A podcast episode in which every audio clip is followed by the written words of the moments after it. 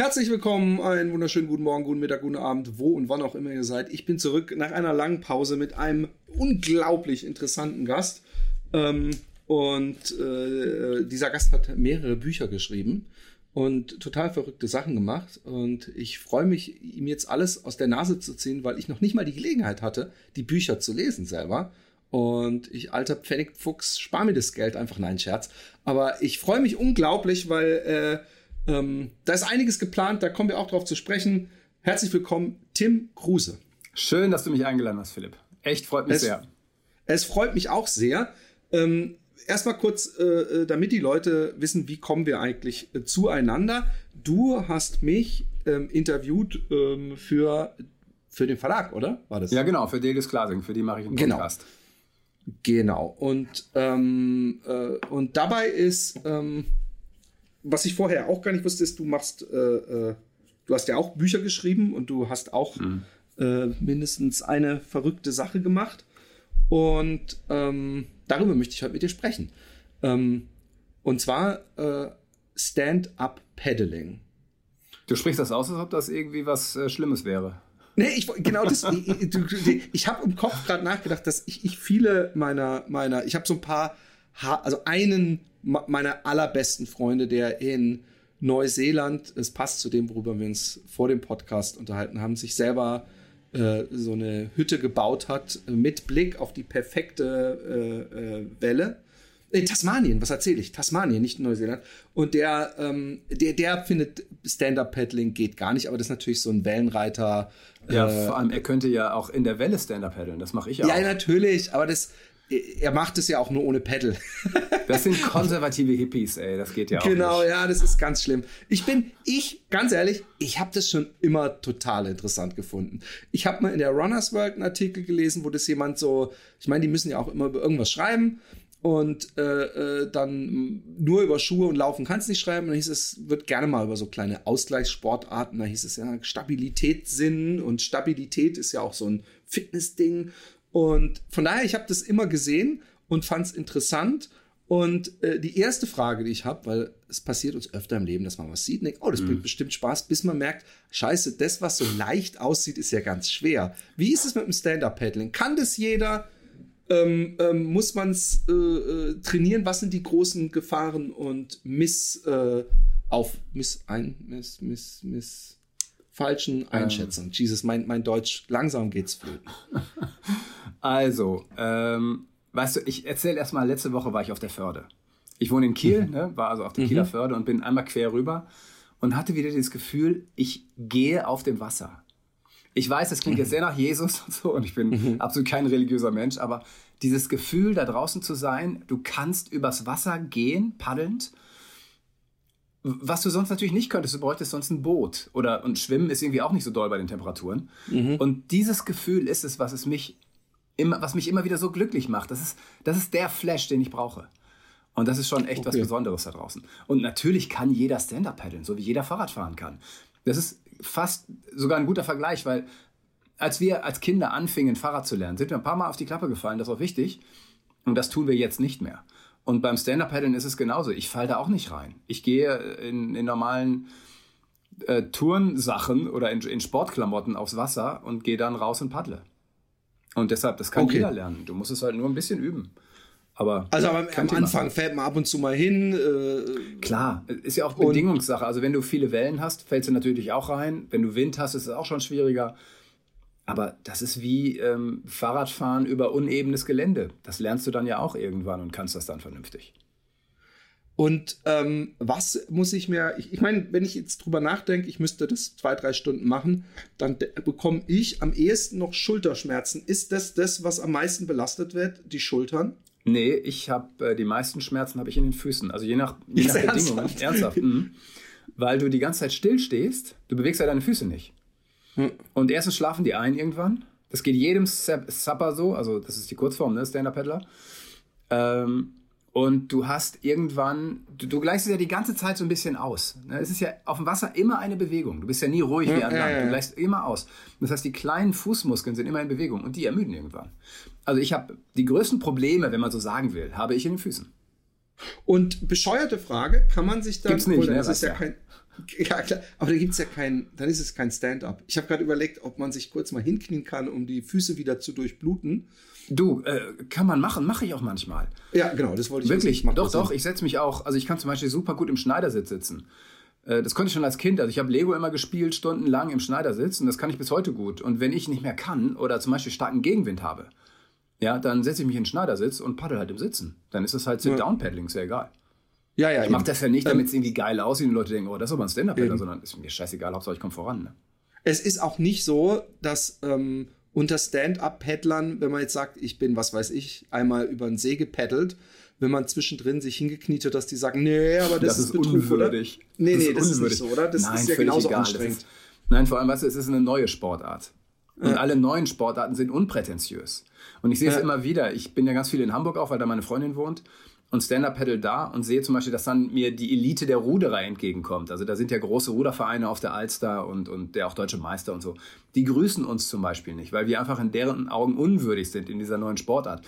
Das ist so ein bisschen wie früher Windsurfer und Kiter oder Skiläufer und Snowboarder. Die hassen sich dann irgendwie. Ich finde das so albern. Mein Gott, Ja, es, fand ich schon immer auch. ja, es gibt's doch nicht. Also elitäres Denken, das ist so spießig, dass mir da oft die Worte fehlen.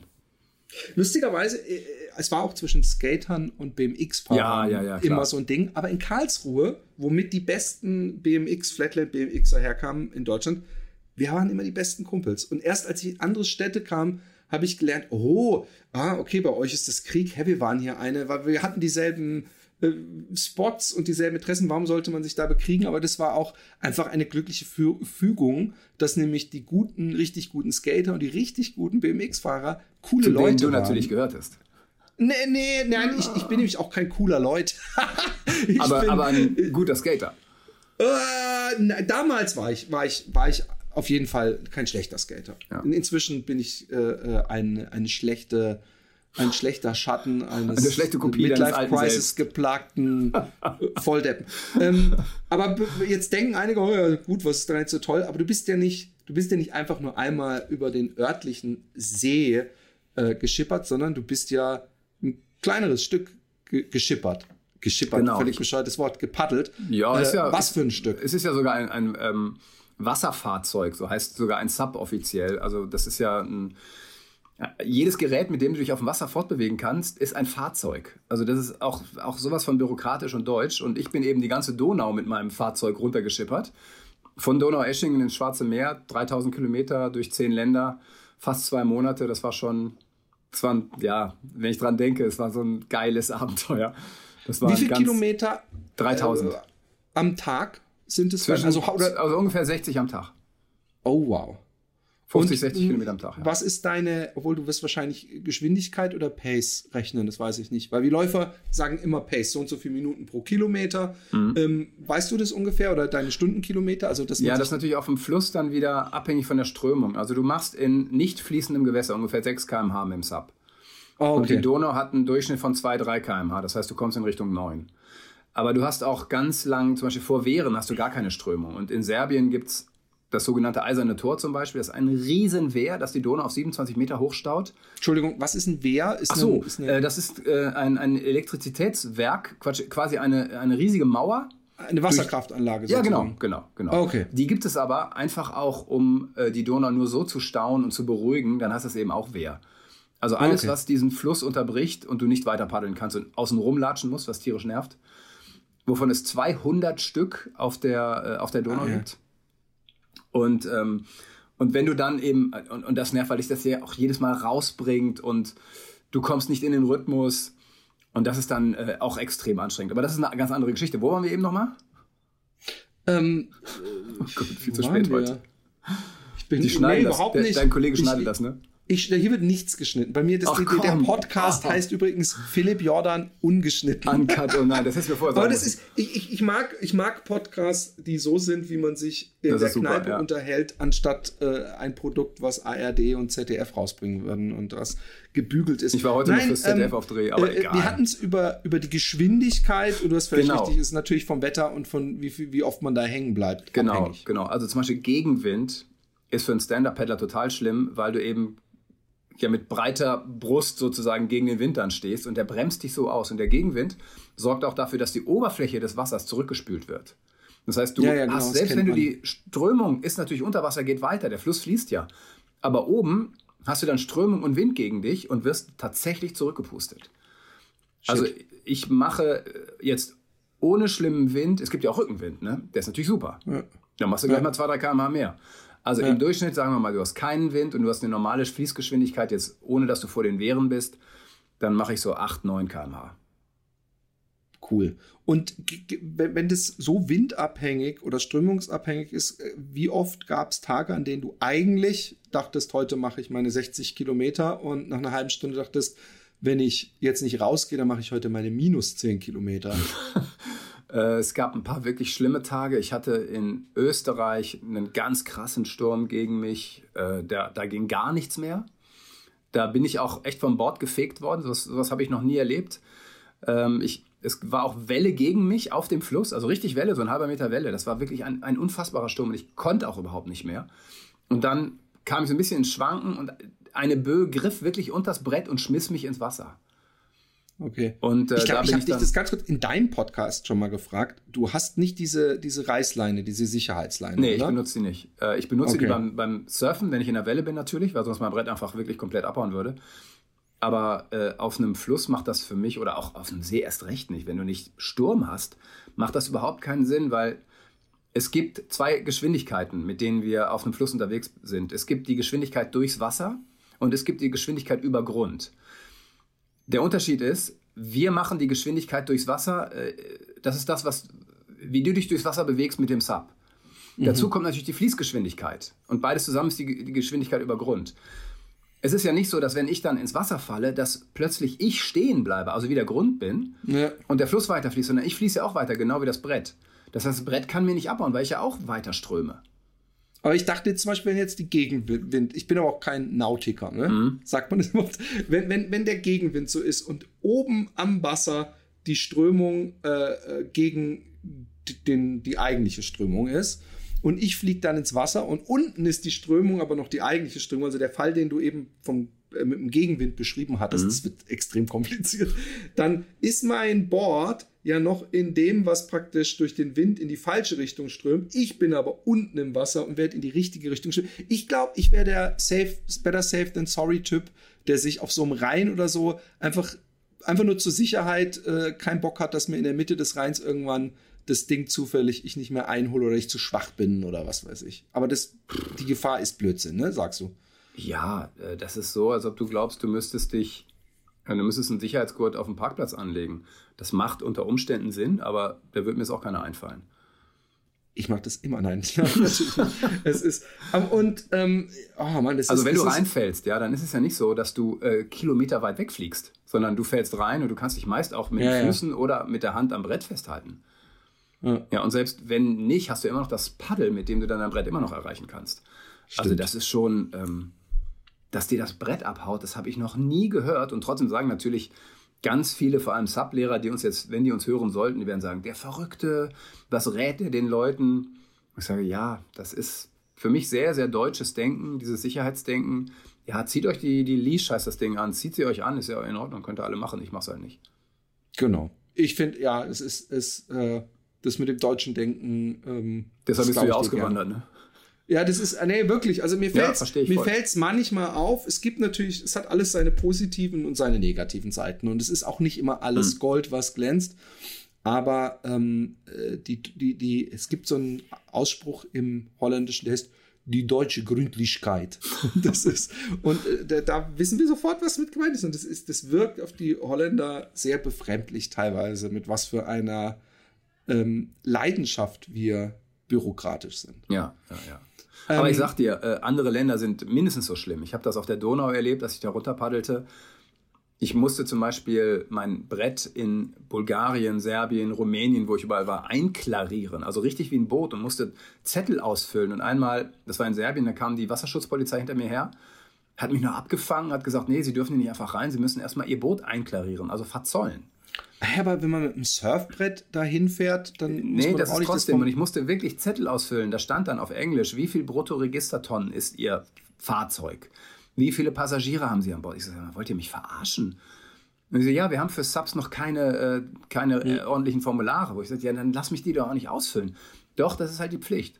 Das gäbe es in Deutschland nicht. Also in Deutschland gäbe es das wahrscheinlich auch, dass du es ausfüllen musst, aber da hätten sie wenigstens das richtige Formular. Und dieser hm. Glaube an Bürokratie, das ist für mich so was Osteuropäisches.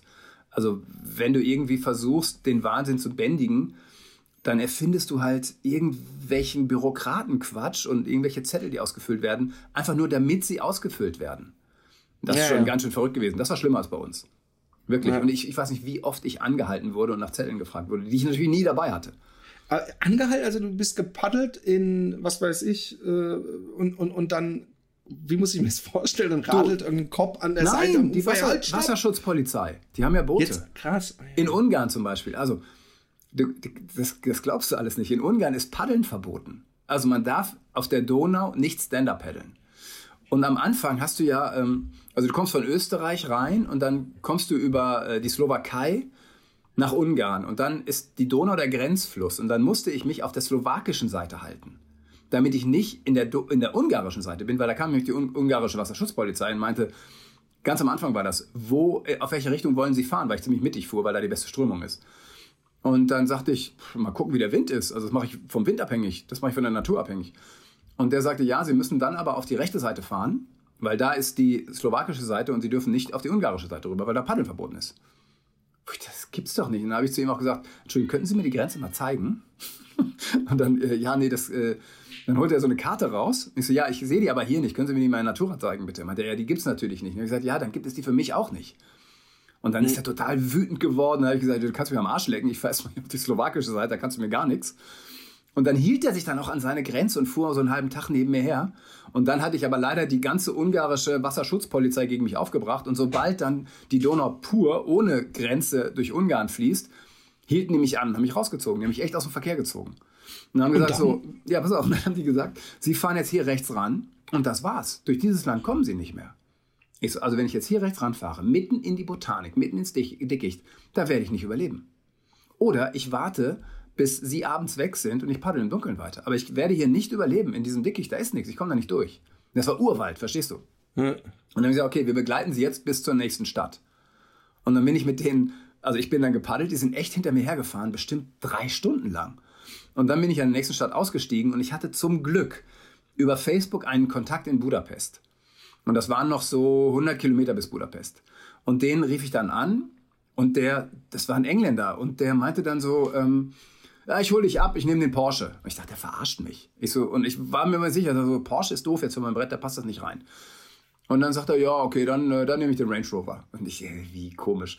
Naja, dann holte er mich tatsächlich ab. So eine Stunde später war der da oder zwei. Und dann fuhren wir nach Budapest. Und warst du schon mal in Budapest? Nee.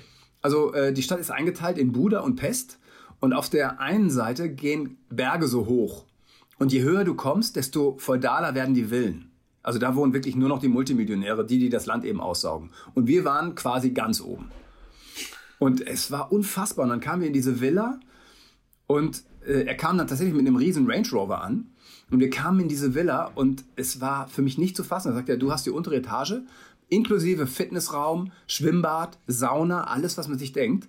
Und dann haben die noch ihre ganzen Nachbarn eingeladen. Da kamen Ferraris vorgefahren und so. Also einfach um mich zu sehen als Attraktion, diesen Verrückten, der die Donau runterpaddelt. Geil.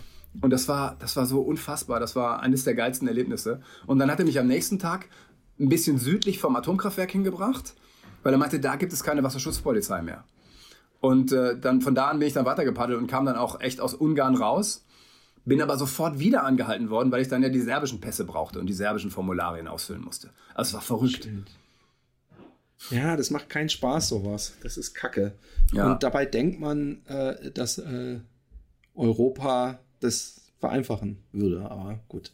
Was nee, war denn Europa, dein... Europa, ganz kurz noch zu Europa. Europa gibt es, um den Warenaustausch zu ermöglichen und zu erleichtern ja. und um Geld zu gewinnen. Europa gibt es nicht für uns Menschen. Wir sind sozusagen ein, ein Be Ich finde Europa super und ich finde es ganz toll, aber Europa wurde nicht für uns geschaffen. Europa wurde für, Nein, den, für den Waren aber, aber wir haben, ich finde, und wir sind ein finde, Byproduct.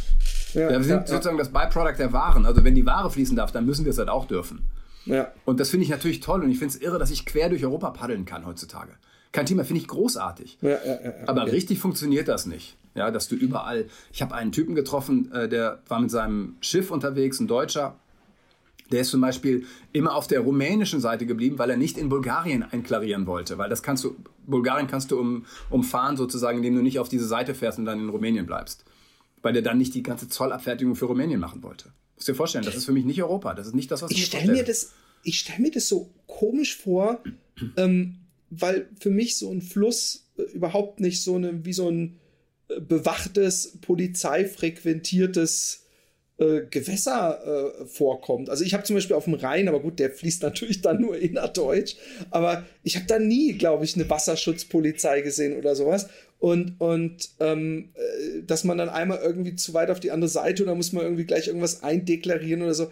Das ist schon krass, dass da äh, äh die, die Flüsse, da wo sie Grenze sind, scheinbar dann doch äh, so gut Absolut. bewacht werden. Absolut. Und apropos Rhein, ich bin letztes Jahr von Köln nach Monheim gepaddelt. Und die Polizei kam wieder an. Ich dachte, sag mal, ziehe ich die an oder was? Also die Wasserschutzpolizei kam wieder an und sagte, ich sollte lieber auf der rechten Seite als auf der linken fahren, damit ich nicht zu viel äh, Schiffskontakt habe. Wo ich so dachte, das, das, und das stimmte noch nicht mal, weil die Schiffe nämlich abkürzen.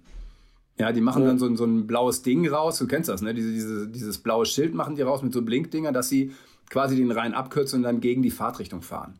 Also das, was der Polizist mir sagte, stimmte noch nicht mal also ich habe häufig das Gefühl, auch bei uns hier auf der Kieler Förde, wie viel Wasserschutzpolizei da unterwegs ist. Ja, in dieser kleinen Förde, ja, die ist so groß wie zehn Fußballfelder, da liegen drei Wasserschutzpolizeischiffe.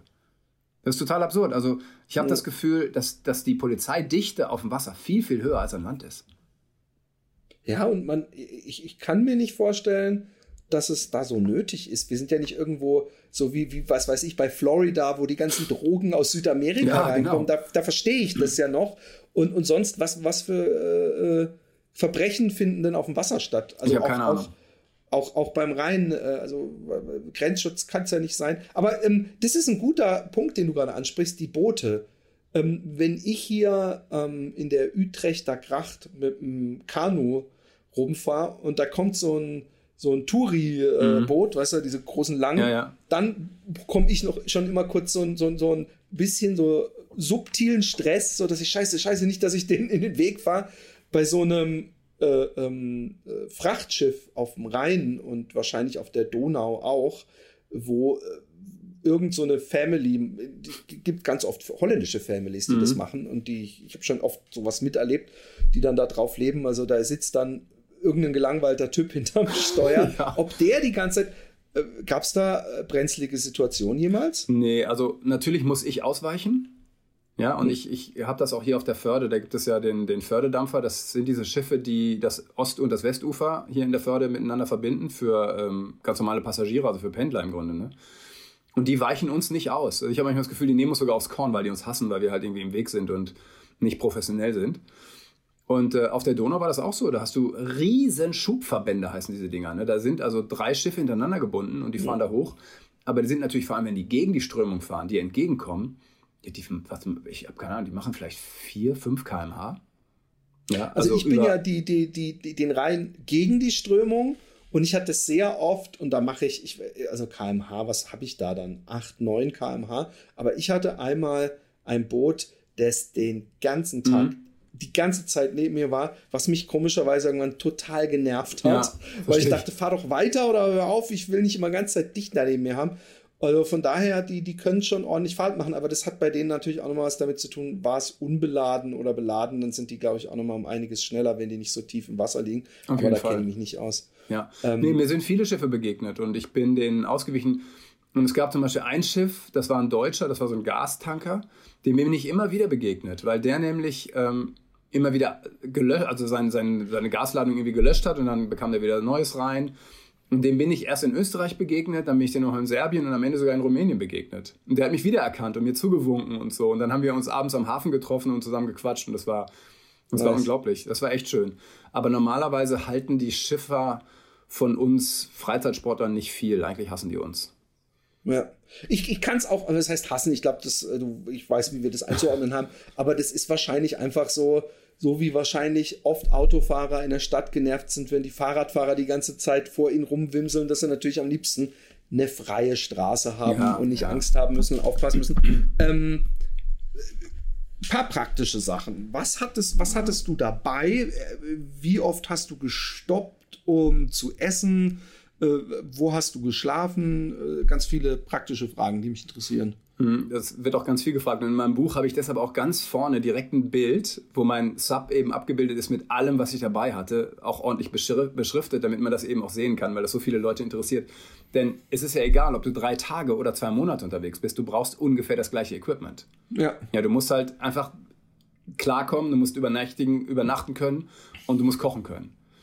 Also ich hatte ein Zelt dabei, eine Isomatte, einen Schlafsack, äh, Kochsachen, also so einen kleinen Kocher, ähm, natürlich Besteck und so.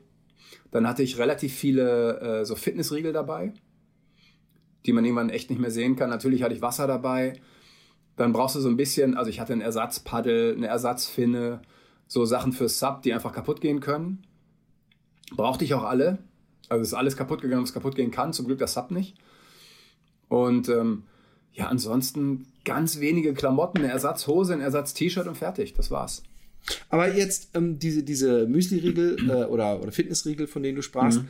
ähm, hast du dich davon ernährt oder hast du morgens auch mal im Supermarkt dir was gekauft und Klar. dann mittags irgendwo? Ja, das nein, meine ich, ich so ein bisschen voll was gegönnt. Also ich habe morgens genau. Müsli gegessen, ne? Äh, morgens einen Kaffee gemacht, Müsli gegessen und war damit total glücklich und bin dann bis mittags meist gepaddelt, war auch gut. Also ich habe morgens ist meine beste Zeit. Ja, ich stehe früh auf, esse was, mache dann meist auf dem Brett sogar Pause, setze oder lege mich aufs Brett und lasse mich treiben. Und essen Müsli-Riegel, schlaf sogar manchmal ein dabei. Also leg den Kopf hinten auf mein Gepäck und, und schlaf dann ein und lass mich treiben. Und äh, gehe dann meist mittags so gegen halb zwölf, zwölf an Land, wenn es dann auch zu heiß wird. Gehe in ein echt gutes Restaurant, gönn mir auch was und esse geil. Das ist total wichtig. Ich, okay. Ich habe solche Strapazen auf dem Wasser und ich muss mir ja. Ja, nee, ich, auch. muss nee, gönnen. Ist, ist wirklich, wirklich, ich war fast jeden Tag essen und, und das war, braucht man auch, weil man ja. verbrennt ja viel. Und das Lustige ist, ich habe mir nämlich auch super viel solche komischen Trockennahrungen geholt und habe ich irgendwann gedacht, ey, ich habe dann hier so ein, bin zum Beispiel meinen Eltern gelaufen, 20 Kilometer, habe da im Garten gezeltet, ich wollte einfach mal so und auch mhm. diese, diese Scheiße gefressen und am nächsten Morgen wieder zurückgelaufen, 20 Kilometer. Und da habe ich dann gedacht, so, ey, äh, geht es jetzt darum, dass du sagen kannst, ey, ich bin den Rhein runtergelaufen, aber ich habe mich selber ernährt? Oder geht es dir eigentlich um dieses Rhein runterlaufen? Und dadurch habe ich dann irgendwann gedacht, so, ey, das mit diesen, mit diesen komischen Trockenkacke, äh, da, da, kannst du besser mal ab und zu selber was kochen oder dir machen. Und es gibt überall Bäckereien und Restaurants. Und in Deutschland sind die Restaurants im Gegensatz zu Holland auch noch richtig billig. Mhm. Und ich, ich sehe es genauso. Das ist so ein bisschen, irgendwo muss man sich ja auch noch was gönnen. Unbedingt. Das ist, also für mich ist das total wichtig. Ist auch irgendwie für die Seele gut, ne? Für die ganze innere ja, Stimmung voll. ist das gut. Und ja. ich freue mich da auch drauf. Und wenn ich dann an der Donau irgendein Restaurant gesehen habe, oder manchmal waren das auch echt nur so, so Hütten oder in Serbien zum Beispiel, da habe ich einen Zander gegessen, einen ganzen Zander, der war einen halben Meter lang, für umgerechnet 5 Euro. Ja. ja äh, also ja, da hättest du in Deutschland, das kannst du gar nicht essen in Deutschland. Das gibt's gar nicht. Und das war unglaublich. Oder ähm, in Ungarn wurde ich auch ständig eingeladen zum Essen. Also die Leute haben, sich, haben mich zu sich gewunken oder sind mit ihren Booten zu mir gefahren, um zu gucken, was bist denn du für ein Typ. Die kannten natürlich so einen Stand-Up-Paddler gar nicht. Ist ja, ja verboten. ja, stimmt. und ach, es, war, es war ganz, ganz toll, wie die Leute auf mich reagiert haben und wie oft ich eingeladen wurde. Und einmal war ich, das war in Serbien, war ich äh, in so einem Restaurant direkt an der Donau. Das war so ein, so ein Holzverschlag, aber über der Donau. Echt geil, wie man so abenteuerlich, wie man sich das vorstellt, ja. Und die konnten kein Wort Englisch, also ich spreche auch noch Französisch, konnten sie auch nicht. Deutsch eh nicht. Und dann irgendwie gesagt, ja, gib mir was zu essen, also ich habe Hunger, gib mir irgendwas. Und dann hat er echt gut aufgefahren. Das war mir auch egal, ich wusste, Serbien ist geschenkt. Ne?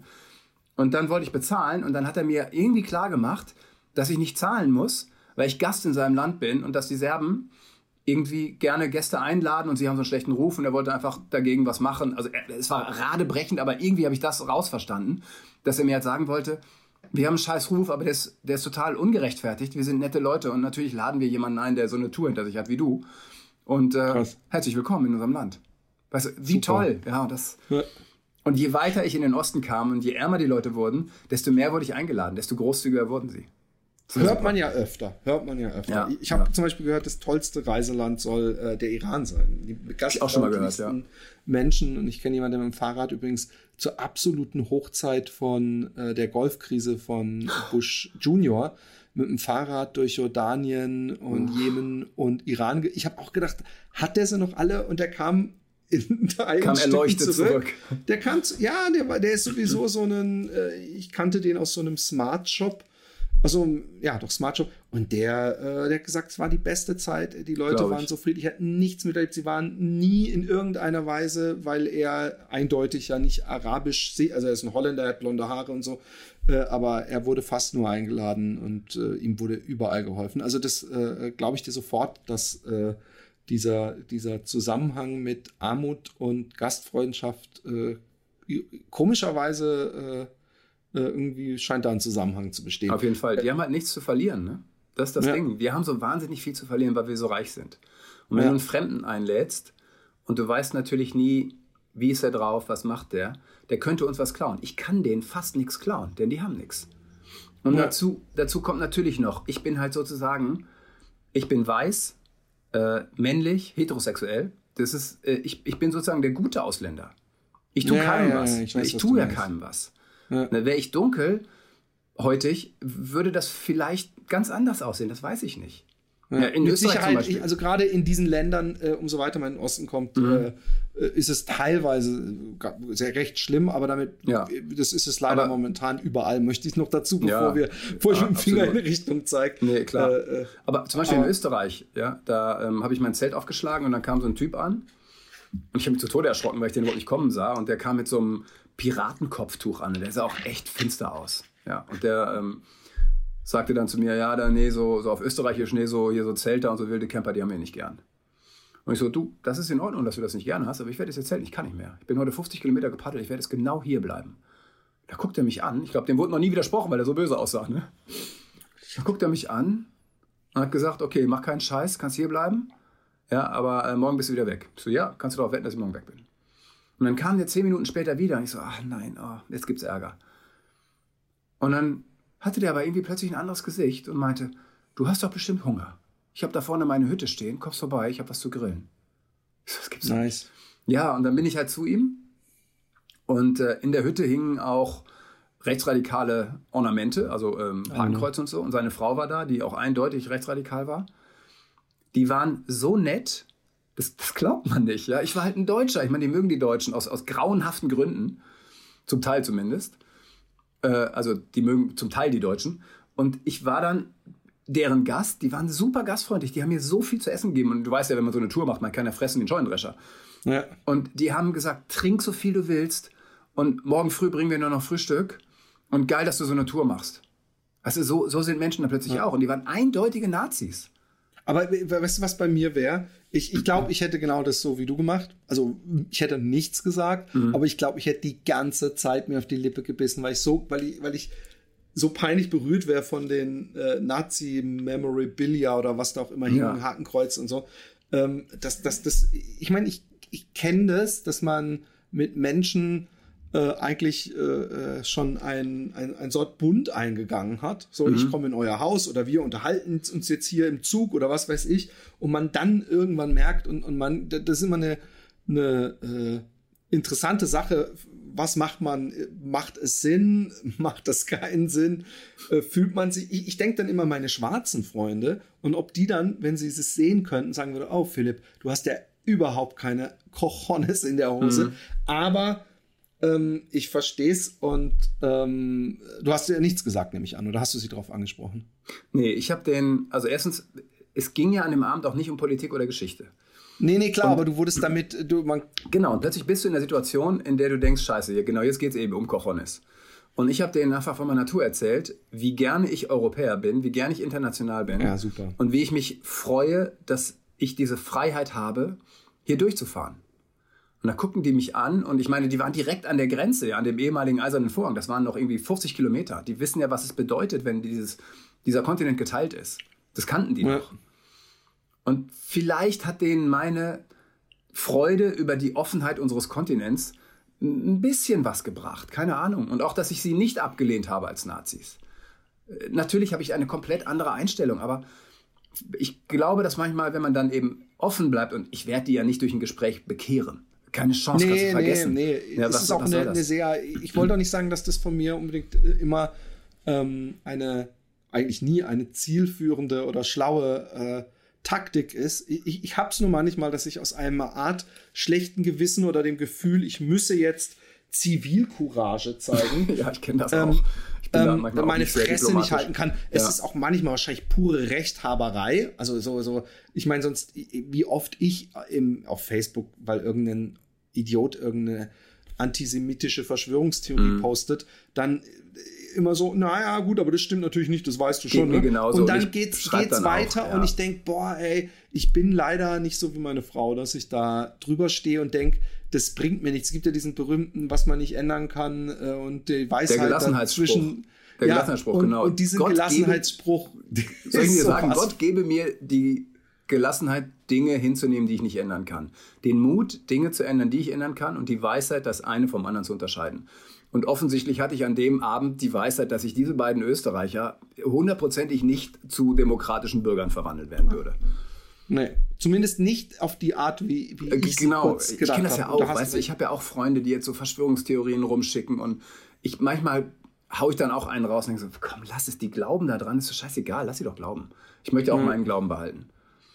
Ja, ja, ja. Ja, ich, ich, bei mir ist immer so, dass ich denke, ähm, es ist ja, aber damit, ich, ich rede viel zu oft über Verschwörungstheorien, aber ähm, es ist ja nicht nur irgendwie so, es ist ja, der glaubt an, an den Gott, der glaubt, dass, dass man mit Gras sich unterhalten kann oder so, sondern es ist ja, die Verschwörungstheorien, die stellen ja immer jemand an den Pranger und, und haben eine, eine Lügengeschichte äh, und, und, und bedienen sich angeblicher Fakten, um jemanden wirklich zu, zu den schlimmsten, die schlimmsten Sachen an, an den Kopf zu reden.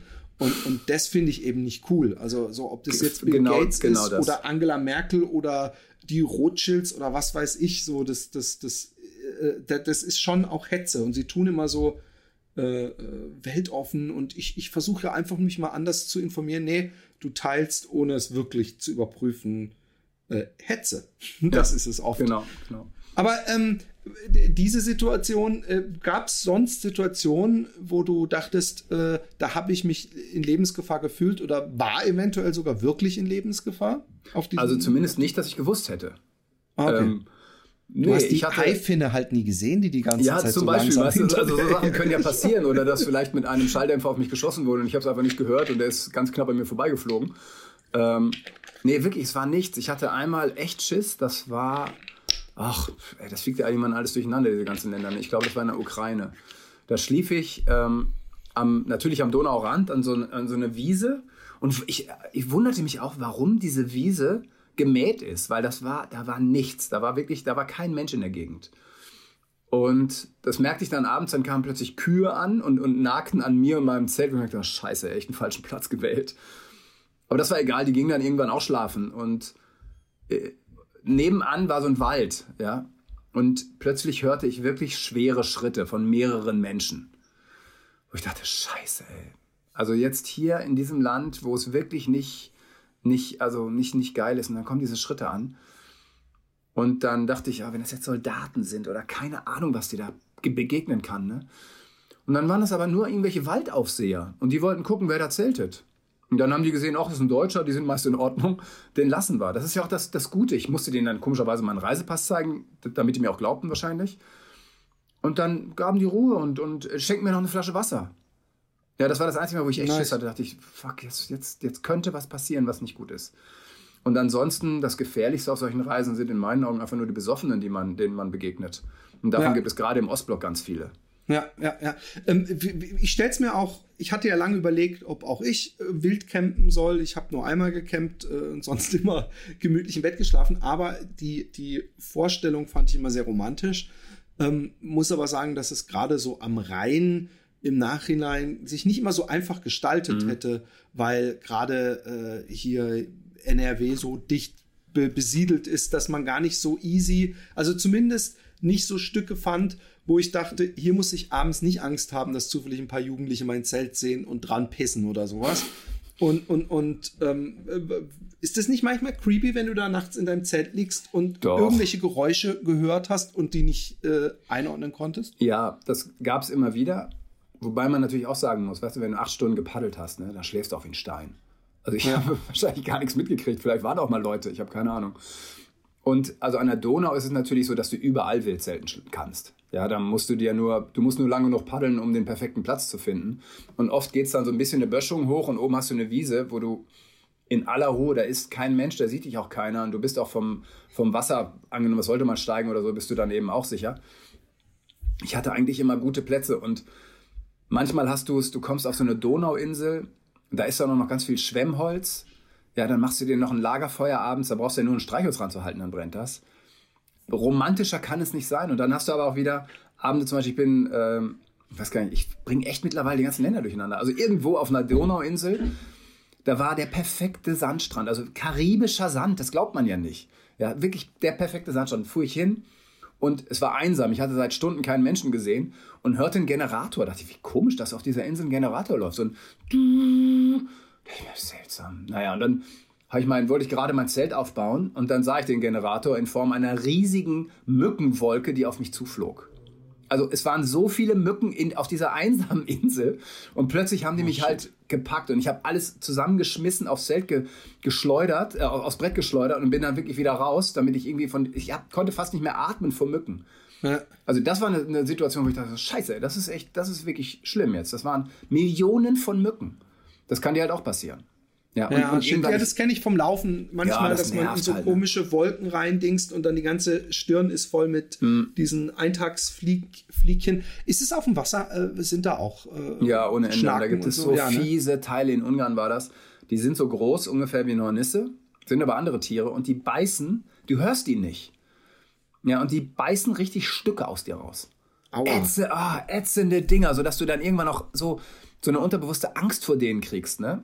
Und ja. die sind aber auch nur in einem ganz bestimmten Abschnitt gewesen. Und ich habe dann auch die Ungarn darauf angesprochen, die meinten, ja, das sind fiese Teile, musst du halt aufpassen, dass du sie kriegst, bevor sie dich kriegen. Aber du hörst die nicht. Ja. Und, Und aber ja. nochmal kurz, kurz zum Zelten zurück. Ich wurde natürlich auch immer dreister. Ne? Ich habe dann einfach, zum Beispiel meine, meine letzte Zeltnacht war dann am Schwarzen Meer. Ich hatte das dann erreicht und musste dann zurück paddeln, um die Fähre zurückzukriegen zum nächsten Ort. Und habe dann einfach auf so einem Privatsteg mein Zelt aufgeschlagen. Irgendwann war mir alles egal. Ich habe gesagt, ich habe so viel hinter mir, mir gehört dieser Fluss. mir kann keiner mehr was. Und wenn er ankommt, dann erkläre ich dem ganz freundlich, du, ich habe gerade 3000 Kilometer hinter mir, ich penne jetzt hier.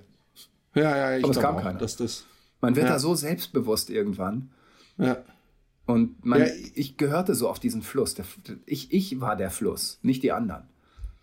Gab es denn bis auf Mücken oder so irgendwelche äh, wasserseitigen Tierbegegnungen, die äh, erzählenswert wären?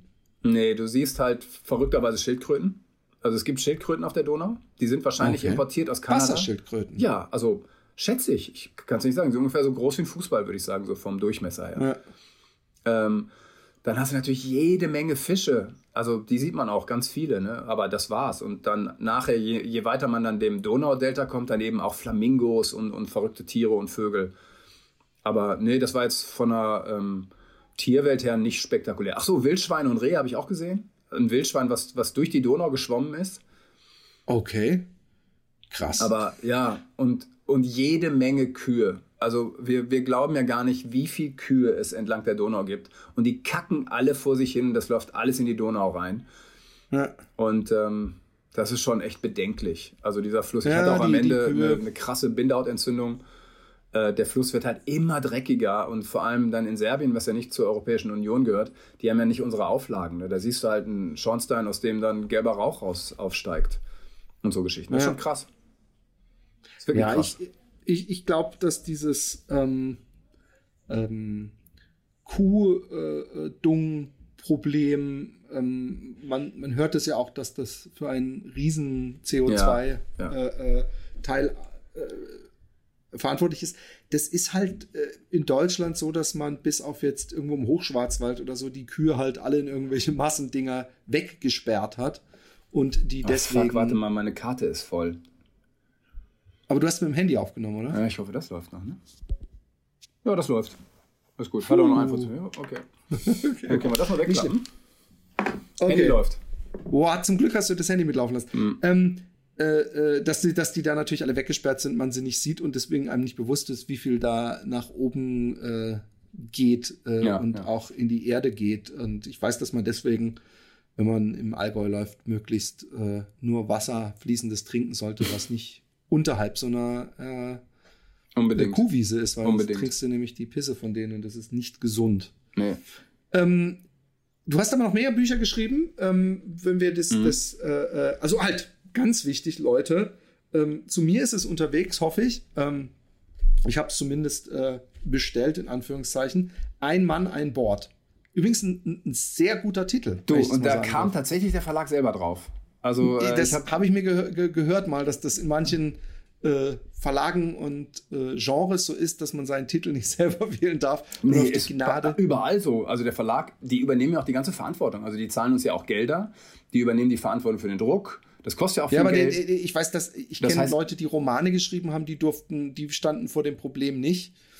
Aber, Dann hatten die ähm, vielleicht den perfekten Titel selber gefunden. Ja, wahrscheinlich. Also ich muss sagen, ich habe fünf Bücher geschrieben und bei zweien bin ich mit dem Titel total glücklich. Bei dreien finde ich den Titel mm, sehr misslungen. Sag mal die drei Titel, die du schreibst. Also der erste Titel, das war mein erstes Buch, ich gehe das chronologisch durch, das war 40 Tage Fasten. Also ich habe für 40 Tage gefastet, um wie Jesus, Moses und Buddha und so, um Erleuchtung zu erfahren. Okay. Ich habe die 40 Tage durchgezogen, aber mit der Erleuchtung hat das halt nicht geklappt. Okay. Aber egal. Und dann haben wir ganz viel nach Titeln gesucht und haben uns am Ende äh, ich habe mich dann. Ist übrigens was, was uns verbindet mit dem Fasten. Da hatten wir es schon mal ganz mhm. kurz drüber, aber finde ich sehr lustig. Genau, ich will übrigens ab Sonntag auch wieder, auch wieder fasten.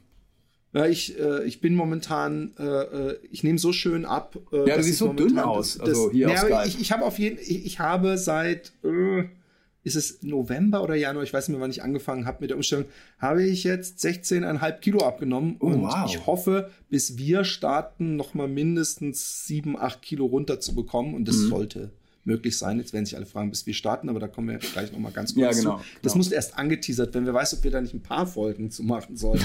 ja. ähm, aber also, äh, ja. Genau, also das erste Buch 40 Tage Fasten war dann der Titel. Ja, den finde ich irgendwie öde. Ja, das ja. beschreibt zwar das, was ich gemacht habe, aber da gibt es sicherlich bessere Ideen. Aber gut, da fanden die nichts. Dann äh, kam mein nächstes Buch, das war Roadtrip mit Guru. Den finde ich super, mhm. den Titel. Da bin ich auch nicht drauf gekommen, da kam der Verlag drauf. Äh, ich bin 2009 war das, bin ich ausgestiegen. Ich war damals Redakteur beim NDR, habe gekündigt, hatte die Nase so voll von Journalismus und unserem deutschen Wesen und bin dann äh, nach Indien, habe da einen Guru getroffen, wurde sein Chauffeur, habe in diesem Ashram, also dieser Community gelebt und bin mit dem Guru ein Jahr um die Welt gereist und bin am Ende rausgeflogen. Weil sich, äh, ich nehme jetzt die Pointe weg, ne? das heißt, ich spoilere jetzt so rum, dass niemand mehr, der diesen Podcast hört, das Buch kauft, ist auch egal. Ähm, am Ende bin ich rausgeflogen, weil sich eine der fünf Frauen des Gurus in mich verliebt hat und wir landeten im Bett. Und er bekam das mit und dann war das mein Ende, was auch gut war. Ein Jahr Guru reichte dann auch. Und über hast dieses du, wirklich hast Wahn. Du dadurch einen anderen Blick auf Gurus, weil ich habe mal so eine, ich weiß nicht, ob du die Doku kennst, es gab ja, über Netflix, Osho, ne? Ja, ja, habe ich gesehen. Nee, nicht die, nicht die, die war krass, hm. aber es gab davor, eine ganze Weile davor gab es einen jungen äh, äh, amerikanischen indischstämmigen Menschen, der äh, sich ja, für Gurus aber das ist keine Serie, hat das durchs Nee, nee, es war ein, Film. Film. oder? Und, ja, den habe genau, ich auch gesehen. Und, und, und dann am Ende. Also.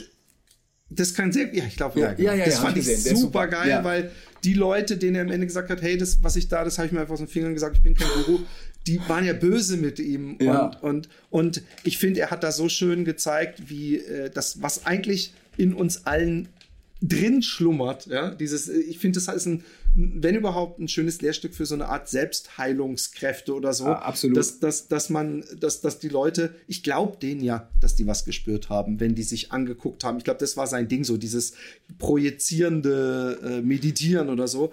Und ich, ich, ich glaube ja, dass sich da was tut. Ja? Bestimmt, aber ähm, das, das kennen wir ja auch. Also kennst ja, du es auch manchmal? Siehst du einen Menschen an, also bei mir ist es häufig vor allem Menschen des anderen Geschlechts, die gucke ich an und es schießt eine Art Blitz durch meinen Körper. Das passiert selten, aber ist in meinem Leben sicherlich schon ein paar Mal passiert.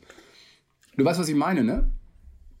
Voll, voll, und, voll. Äh, Deswegen, und das ist natürlich mit dem Guru, wenn ich dann erst dran glaube, dass der halt irgendwelche magischen Kräfte hat, na klar, dann passiert halt auch was. Und dann ist ja. er plötzlich ähm, für mich etwas mehr als einfach nur ein, ein irdisches Wesen, sondern der hat dann vielleicht mehr Verbundenheit zu dieser höheren Macht oder was auch immer ich in ihm gesehen habe.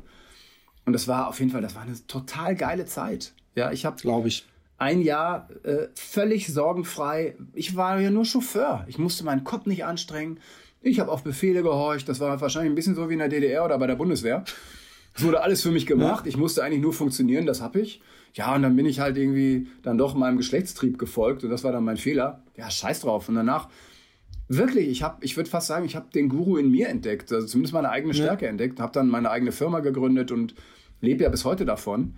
Ja. Und das war was, alles super. Was machst du denn firmenmäßig? Das ist so eine Medienproduktionsfirma. Also wir machen halt alle möglichen Filme für, für Firmen oder produzieren eben für die öffentlich-rechtlichen ja, cool. und so Geschichten.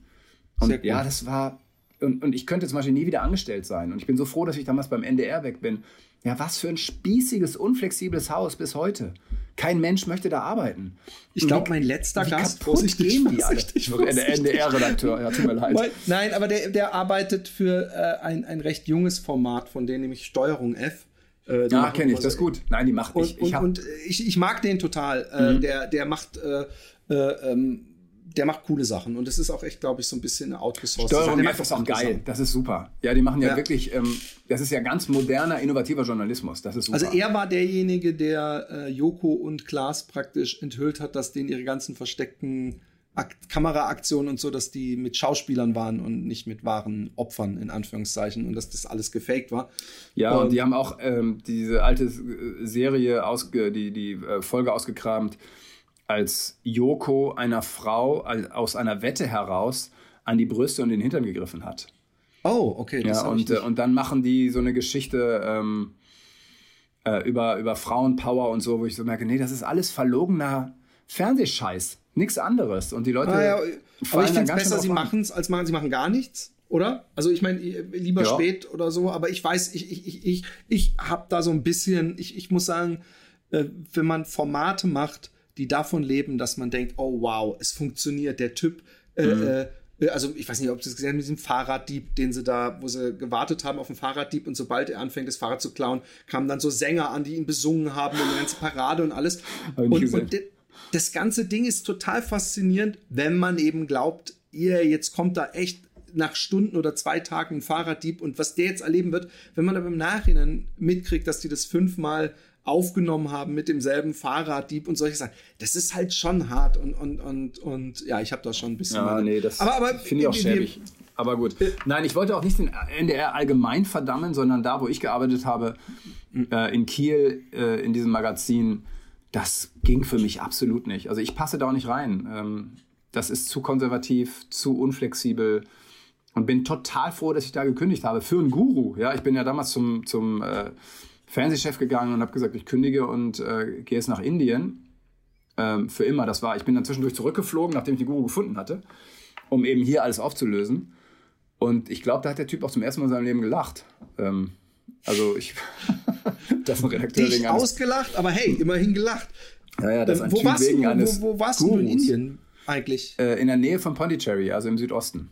In Pondicherry war ich auch mal. Ja, guck. Ich war in Cochin, in Pondicherry, in Madras, aber ich war mhm. vor allem wochenlang in. In Goa. Den, nee, in den, Nein. nee, überhaupt nicht. Ich war in den Nilgiris in Uti und habe da Klohäuschen gebaut. Ach geil, ja, Klohäuschen habe ich auch gebaut für den Guru. In meiner, in meiner Internats, äh, das war eine Internatszeit, in der ich meine gesamten Sommerferien in Indien verbracht habe, um für so Kind, also Klohäuschen bauen, schon mit so richtig mhm. Steinen und so. Also ich hatten einfach keine Klos. Und äh, seitdem würde ich oft gerne wieder nach Indien, obwohl auch Indien so, ich habe da Erinnerungen an, an, an, an einen Stuhlgang.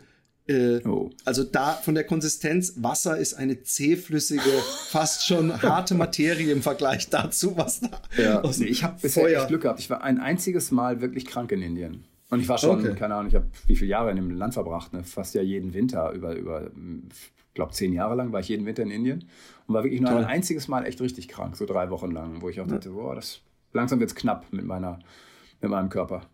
Aber äh, und sprichst du auch Hindu dann ein bisschen? Nee, nee. Okay. Es äh, weil eben alle Englisch sprechen, ne? Ja, es gibt einen tollen YouTube-Channel, äh, Bald and Bankrupt von einem äh, ähm, äh, Engländer, der die ganze Zeit, der spricht zufällig Russisch und Hindi und er läuft immer so, er läuft in die schlimmsten Viertel rein und, und was weiß ich und, und spricht immer die Leute an und unterhält sich mit einem total sympathischer Typ, der auch so eine äh, positive äh, Einstellung hat, dass dem nichts passiert. Das merkt man mhm. schon. Der hat so eine äh, gewinnende Art, wie man sagt, äh, würde dir sicher auch gefallen. Okay, aber wir, ich bin ganz schlimm, wie du schon merkst. Ich du, bin ja genauso. Äh, wir, okay, wir haben es gefunden. Wir haben auch das dritte Buch. Das dritte Buch genau. hieß dann, also das dritte Buch war dann immer meine ganzen äh, spirituellen Erfahrungen. Also der Guru kam ja jetzt sozusagen nicht aus dem Nichts, sondern ich hatte äh, mit Anfang 30 hatte ich eine ziemliche Lebenskrise, also eine sehr akute Lebenskrise. Wusste überhaupt nicht, wohin mit mir, habe definitiv zu viel getrunken und zu viel Drogen genommen. und äh, merkte, dass mir mein Leben wirklich aus der Hand gleitet und habe dann äh, wahrscheinlich sowas wie eine Depression entwickelt und war wirklich durch. Und meine damalige Freundin, äh, der ging es genauso. Die hatte auch verschiedene Probleme. Und die ging dann äh, durch ihre Mutter zu so einem Seminar, das nannte sich Clarity Process. Und dann dachte ich, ja, geh da mal hin, das ist nichts für mich. Und sie ging echt als Wrack hin und kam als die blühende Frau zurück, als die ich sie mal kennengelernt hatte. dachte ich so, das ist aber interessant, in zehn Tagen. Und dann habe ich mich sofort da angemeldet. Und das war zum ersten Mal, dass ich sowas machte. Ich, ich meine, ich komme aus einer Welt, äh, aus Ostwestfalen, wo, wo es Meditation einfach nicht gibt und wahrscheinlich auch noch nie gab. Und äh, zumindest damals nicht. Und mit dieser Welt konfrontiert zu werden oder da einzutauchen und zu sehen, es gibt ja so eine etwas Friedliches auch in mir. Das wusste ich nicht. Das kannte ich alles nicht. Es war für mich eine völlig neue Welt. Und das hat mir einen solchen Flash bereitet, dass ich dann wirklich in diese Spiritualität richtig tief eingetaucht bin und habe alles ausprobiert. Ich habe ganz, ganz viel gemacht. Also natürlich diesen Clarity-Prozess habe ich dann komplett durchgemacht. Das sind fünf Jahre. Das hat mir total gut getan. Dann habe ich ganz viele so Meditationsübungen gemacht. Also Vipassana ist eine, die wahrscheinlich auch einige Hörerinnen und Hörer kennen und so weiter. Und dann fragte eben der Verlag, nachdem das Guru-Buch draußen war und sehr erfolgreich war, die fragten so mal, willst du nicht mal ein Buch schreiben über deine ganzen spirituellen Erfahrungen? Und das habe ich dann geschrieben. Das Buch hieß, das hatte den bescheuertsten Titel von allen Büchern, das hieß Meditiere ich noch oder schwebe ich schon? Da, also, weißt du. da würde ich, ich meine, da fühlst du dich doch, äh, ist das nicht so, dass dann, ist da nicht eine praktisch eine Cover-Inhaltsschere, die aufgeht? Ja. Weil das ist doch wahrscheinlich das, wenn, wenn, wenn du das als äh, äh, spirituell ernsthaft äh, sich beschäftigender Mensch gesehen hättest, hättest du doch wahrscheinlich gedacht, oh mein Gott, da versucht einer hier äh, Blödsinn zu verkaufen. Mit, ja, das, ist auch, das hat, hat sich natürlich auch nicht verkauft. Ja, ja da ist so eine, so, eine, so eine wirklich miserabel gezeichnete Comicfigur außen drauf. Äh, die soll ich sein, im Schneidersitz. Und ich weiß nicht, was Verlage sich dabei denken. Und äh, mit dem Verlag habe ich dann auch sofort gebrochen, als ich merkte, dass das mit denen gar nicht mehr funktionierte. Ähm, ist auch eine schwierige Welt, ne? Die Verlagswelt. Dann ja, man, ist, ist es auch. Ja, dann kam mein nächstes Buch raus. Mhm. Ich hatte das halt eben schon erwähnt. Ah, nee. Siehst du, es ist, also meditiere ich noch oder schwebe ich schon? Ist aber nicht das. Und das Buch ist gut. Wirklich. Also ich, auch heute, wenn ich das, ich das zwischendurch nochmal so, lese. Ich habe so ein Meditieren für Anfänger mal gekauft. Ich war mir ah, nicht okay. sicher, ob das das war. Also wenn ich das heute nochmal auf Lesungen lese und so, denke ich so, ja, für Leute, die sich damit nicht auskennen und einen Überblick erstmal haben wollen, was gibt es eigentlich, was könnte ich denn mal machen, dafür ist das total gut. Aber das hat der Verlag einfach falsch verkauft. Ja, der hat, im, im Grunde habe ich ein, ein ehrliches, gutes deutsches Brot gebacken und die haben gesagt, hier, wollt ihr einen Berliner? Und das, das passte nicht. Das, das ja, passt nicht. Also das kauft dann keiner. Wer einen Berliner will, der soll sich auch einen Berliner kaufen und dann kriegt er ein Brot und das ist nicht das, was er haben will. Und dadurch hat sich das Buch auch nicht verkauft. Naja, dann kam das nächste Buch. Ähm, ich habe das ja eben schon mal gesagt, ich hatte eine Phase, äh, wo ich wirklich zu viel getrunken habe und auch zu viel Drogen genommen habe. Und habe dann äh, irgendwann festgestellt, ich muss definitiv aufhören, Alkohol zu trinken. Und zwar nicht, weil ich äh, in dieses Metier des Alkoholikers falle, sondern weil ich mit dem Zeug nicht umgehen kann, aber ohne diese Klischees zu erfüllen. Ich habe ja mein Leben noch hingekriegt. Ja, ja der Alki ist halt klassisch der, wir stellen uns das vor, ein Alkoholiker, das ist einer, der ist vorm Penny und Oh, ja, es gibt, es gibt auch Chefchirurgen, äh, die genau, Alkoholiker. Genau. Also, funktionierende Alkoholiker gibt es ja. Ja, und genau, und so einer war ich. Und ich habe das in dem Buch, nenne ich das Akku, alkoholkontrollunfähig. Ja, also gib ja. mir, ich, ich habe, äh, glaube ich, nie ein oder zwei Glas Wein getrunken, sondern natürlich eine ganze Flasche und am liebsten noch einen hinterher. Und das gleiche auch mit Bier. Ich trinke nicht, weil ich dieses Glas Wein genieße. Nein, ich will den Rausch haben. Und zwar volles Rohr. das ist, hm. Das kenne ich gar Komisch. nicht. Was für ein Komisch. komischer Typ. Was für eine Welt. Man könnte meinen, er wurde von einem Meermonster gebissen. Das, das ist, oh shit.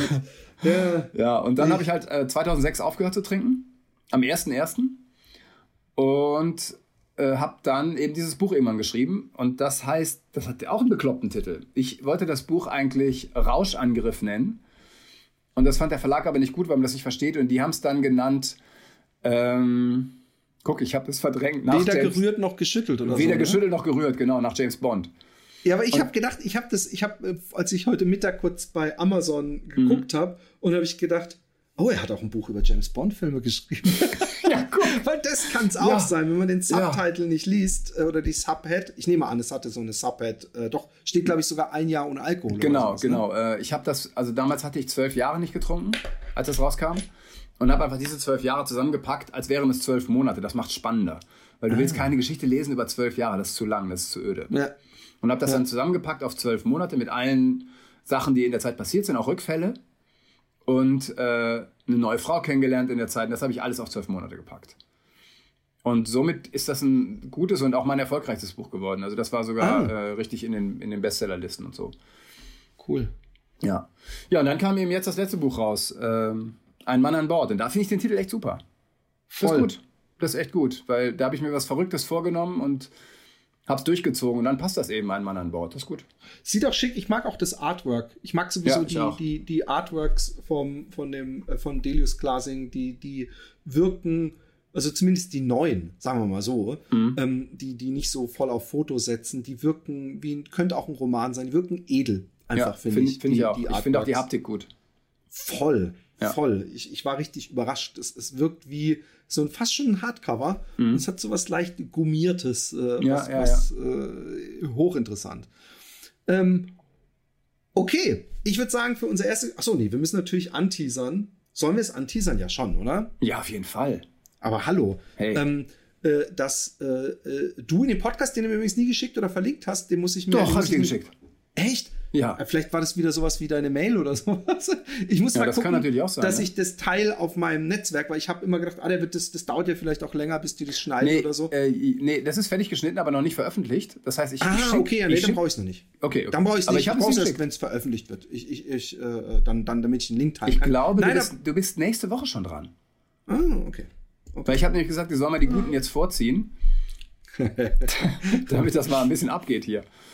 Okay, und, und da haben wir uns unterhalten und da hast du mich zu meinem Buch interviewt für den Verlag, das haben wir eingangs schon gesagt. Genau. Und, ähm, und ja, irgendwie sind dann uns ja doch Parallelen aufgefallen äh, zu, zu, zu, der Art der Abenteuer. Und dann hast du äh, ziemlich schnell gesagt, hey, lass uns doch einfach äh, den Rhein komplett von äh, der, Schweiz. Ja, ich habe das wie so ein Monster noch vor mir hergeschrieben. Ich habe mir das noch nicht einmal auf der Karte angeguckt. Wahrscheinlich einfach so aus, aus reiner Vorsicht. Ich habe übrigens am meisten Angst, wenn wir von der Schweiz bis nach Holland laufen, vor, vor Kälte in der Schweiz im Mai.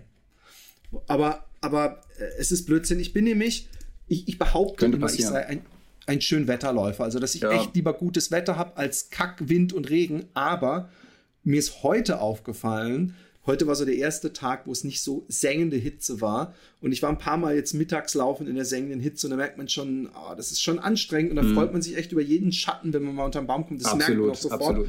Und heute, als es bewölkt war, habe ich auf einmal gemerkt, ja, das sind schon ideale Temperaturen. Man muss aber dazu sagen, ich bete trotzdem nicht dafür, drei Wochen lang bewölkt zu haben, weil wenn man bewölkt hat, dann regnet es auch einfach öfter mal.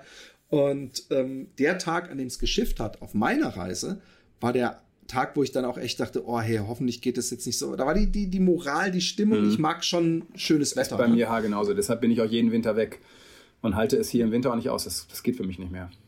Ja, das äh, würde ich auch. Ich habe nur, ich habe drei Kinder. die kann ich nicht mitnehmen. Aber deswegen habe ich mir meinen VW-Bus gekauft, auch um ja, eigentlich damals auch so nach dem Motto, ey, fuck, und wenn wir zehn, wenn wir fünf Tage fahren nach Portugal und nur eine Nacht da sind und dann wieder fünf Tage zurück, dann ist der Weg halt das Ziel gewesen, aber da habe ich zumindest einmal Wärme erfahren. Ich kann auch ganz schwer mit Dunkelheit und Kälte im Winter ja, ja, ja. umgehen. Aber wir haben auf jeden Fall für, für den äh, ähm, Mai äh, nächsten Jahres äh, dieses Abenteuer angesetzt. Mhm. Sprich, ab heute ist es für mich so richtig, richtig offiziell. Ja, für mich auch. Also wir haben ja quasi schon einen Vertrag mit, mit dem Verlag und ja. Ne? Also Voll. Ein Buch kommt auch, das muss man natürlich ja, auch dazu sagen. Also ich, so, ich beide hoffen, das, dass dieser. Total gut. Wir, wir, könnten, wir könnten eigentlich so eine Art Bullshit-Bingo machen und überlegen, mit was für eventuell schlechten Titeln der Verlag zu diesem Buch äh, angekarrt kommt. Und wenn jemand von uns beiden genau. zufällig den richtigen Titel wählt, dann muss der vom anderen irgendwas Exorbitantes ja, ja, geschenkt ja. bekommen oder sowas.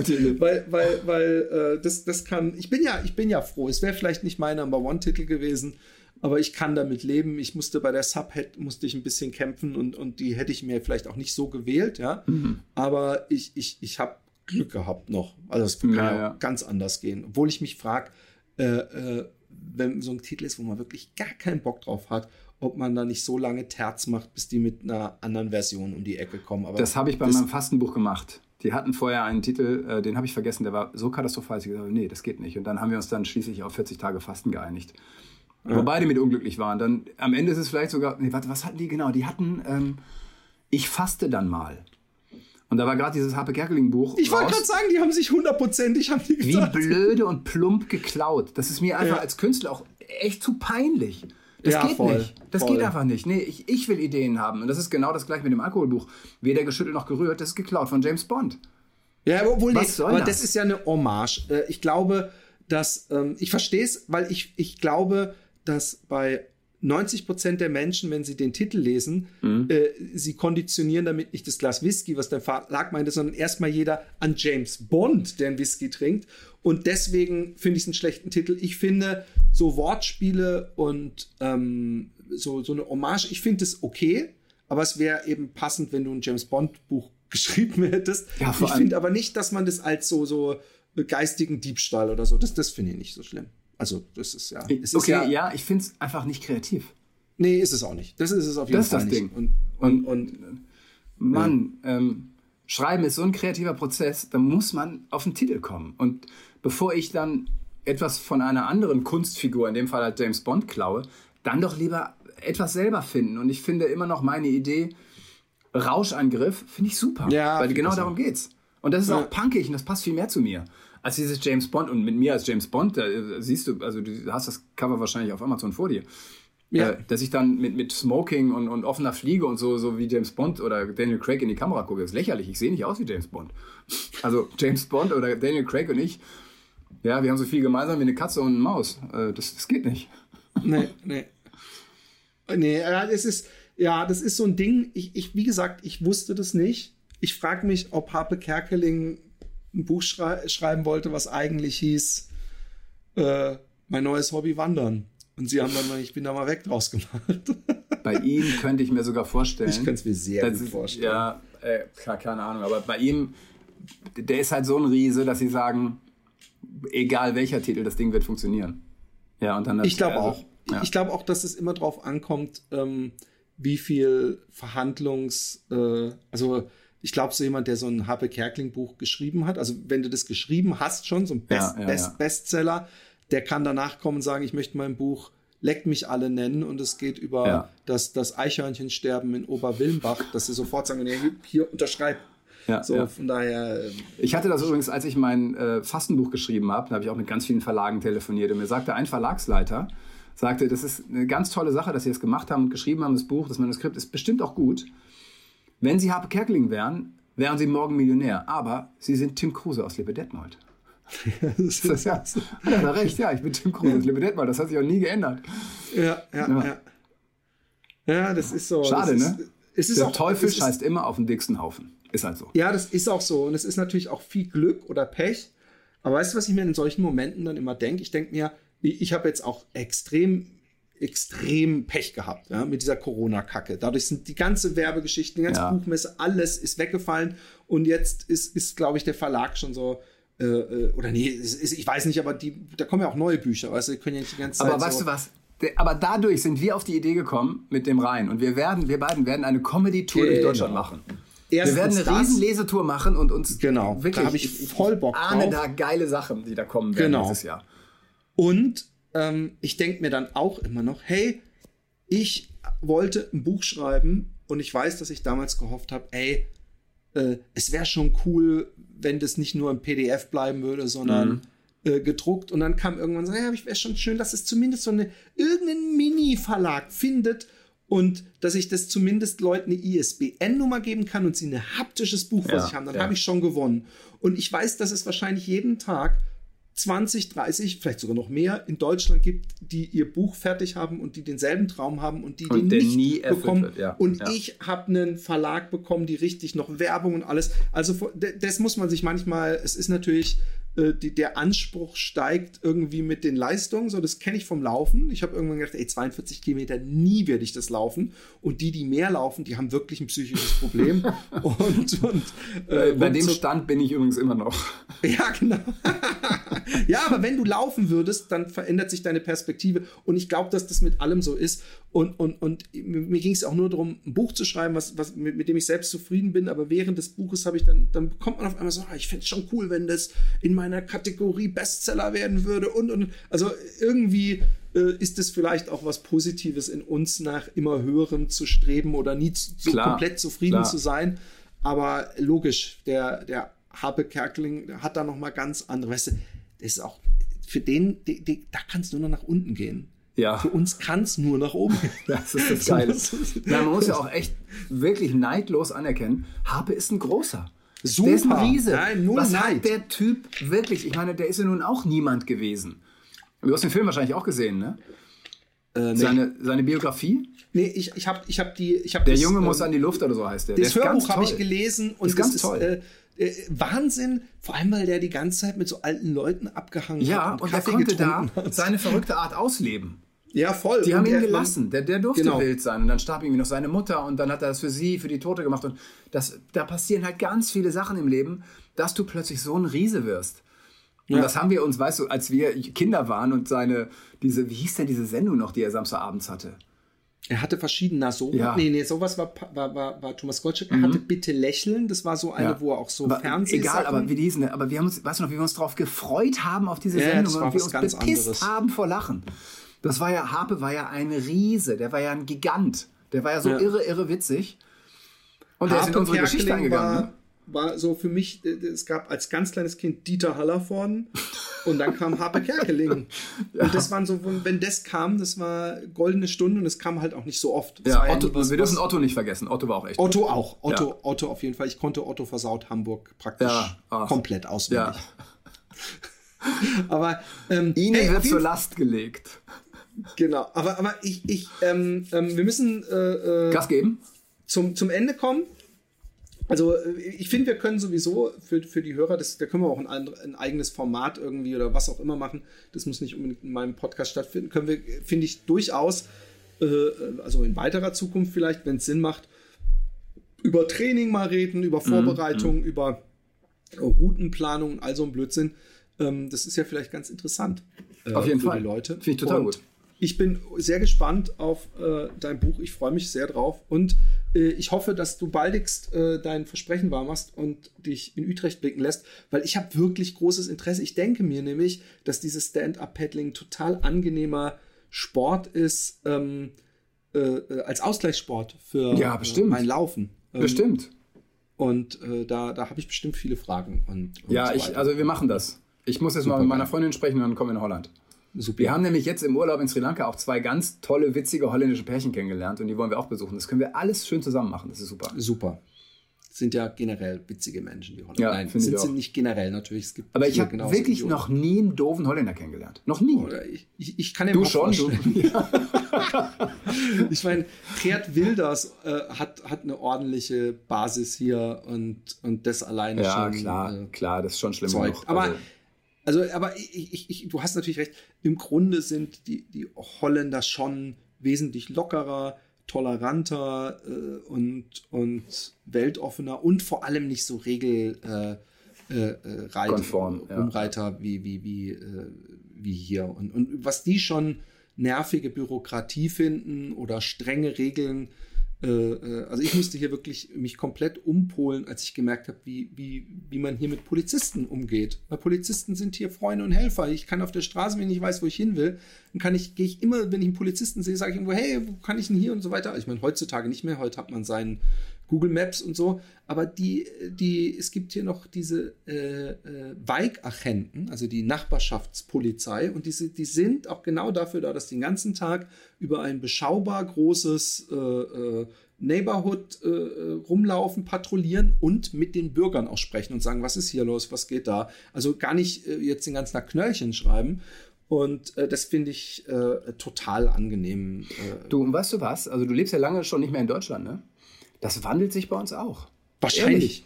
Die ja, sind logisch. total nett. Also ich weiß noch, als ich Student war und äh, so eine kiffende linke Zecke, da waren das natürlich alles Bullenschweine und da waren die auch echt anders drauf in Deutschland. Die waren nicht meine Freunde. Und heute, nee. Die sind total nett. Ich habe seit Jahren keinen blöden Polizisten mehr kennengelernt. Wirklich. Ja, das glaube ich. Ich bin, ich bin ja übrigens sowieso äh, nur für meine Hörer oder zur Sicherheit. Ich bin ja auch absolut weit entfernt davon, All Cops are Bastards zu rufen oder auch jetzt äh, in, in, in, in den USA, die haben halt ein sehr strukturelles Problem. Ja, ähm, das, ist, äh, das, das haben wir ja gar nicht. Also das können wir gar nee. nicht vergleichen. Ne? Aber ich glaube, dass, dass es durchaus Strukturen gibt, aber das ist auch äh, am Job, dem Job geschuldet, dass ja. äh, ähm, es in Deutschland manchmal auf dem rechten Auge ein bisschen blind ist, so ja. Ermittlungen, DVU und alles. Aber ich glaube auch, dass sich da extrem viel geändert hat und ich merke ja auch immer, wenn ich in Deutschland bin, es, es, es, ich bin ja gegangen und war so ein bisschen, na, endlich weg von diesem spießigen Polizeistaat und was weiß ich. Und, und inzwischen merke ich, dass das auch teilweise äh, meiner Geisteshaltung geschuldet war und nicht wirklich ja. die Realität war. Und dass, dass es auch Sachen gibt, die ich vermisse und die ich, die ich, die ich meiner, wo ich mich freue, wenn ich meine alte Heimat komme. Und das mhm. war nicht immer so. Und äh, ja, nee, es, es ist cool. Auf jeden Geht Fall. mir auf meinen Reisen auch immer so. Wenn ich äh, lange Zeit in Indien oder in anderen äh, weit entfernten armen Ländern war und zurückkomme und auf der deutschen Autobahn fahre, dann bin ich total glücklich. ich bin da auch eher primitiv veranlagt. Das sind wir alle. Okidok. Hey, vielen Dank. Ähm, Philipp, vielen Dank. Äh, ein Mann, ein Board. Kauft euch das Buch. Ähm, und ähm, wo, wo, kann man dich sonst noch bewundern, dir folgen, etc. pp. Äh, die, die Werbung. Ich bin ja nicht so ein, ich bin ja nicht so ein Social Media Mensch. Ne? Also natürlich gibt es mich auf Facebook. Muss ja auch nicht. Ähm, ansonsten, ich glaube, das Beste sind echt meine Bücher von mir auf dem Super. Markt. Dann machen wir das so. Tim Kruse mit Doppel M äh, gebt's euch und äh, reingehauen. Philipp, vielen Tschö. Dank. Ich habe ich hab zu danken. Tschüss.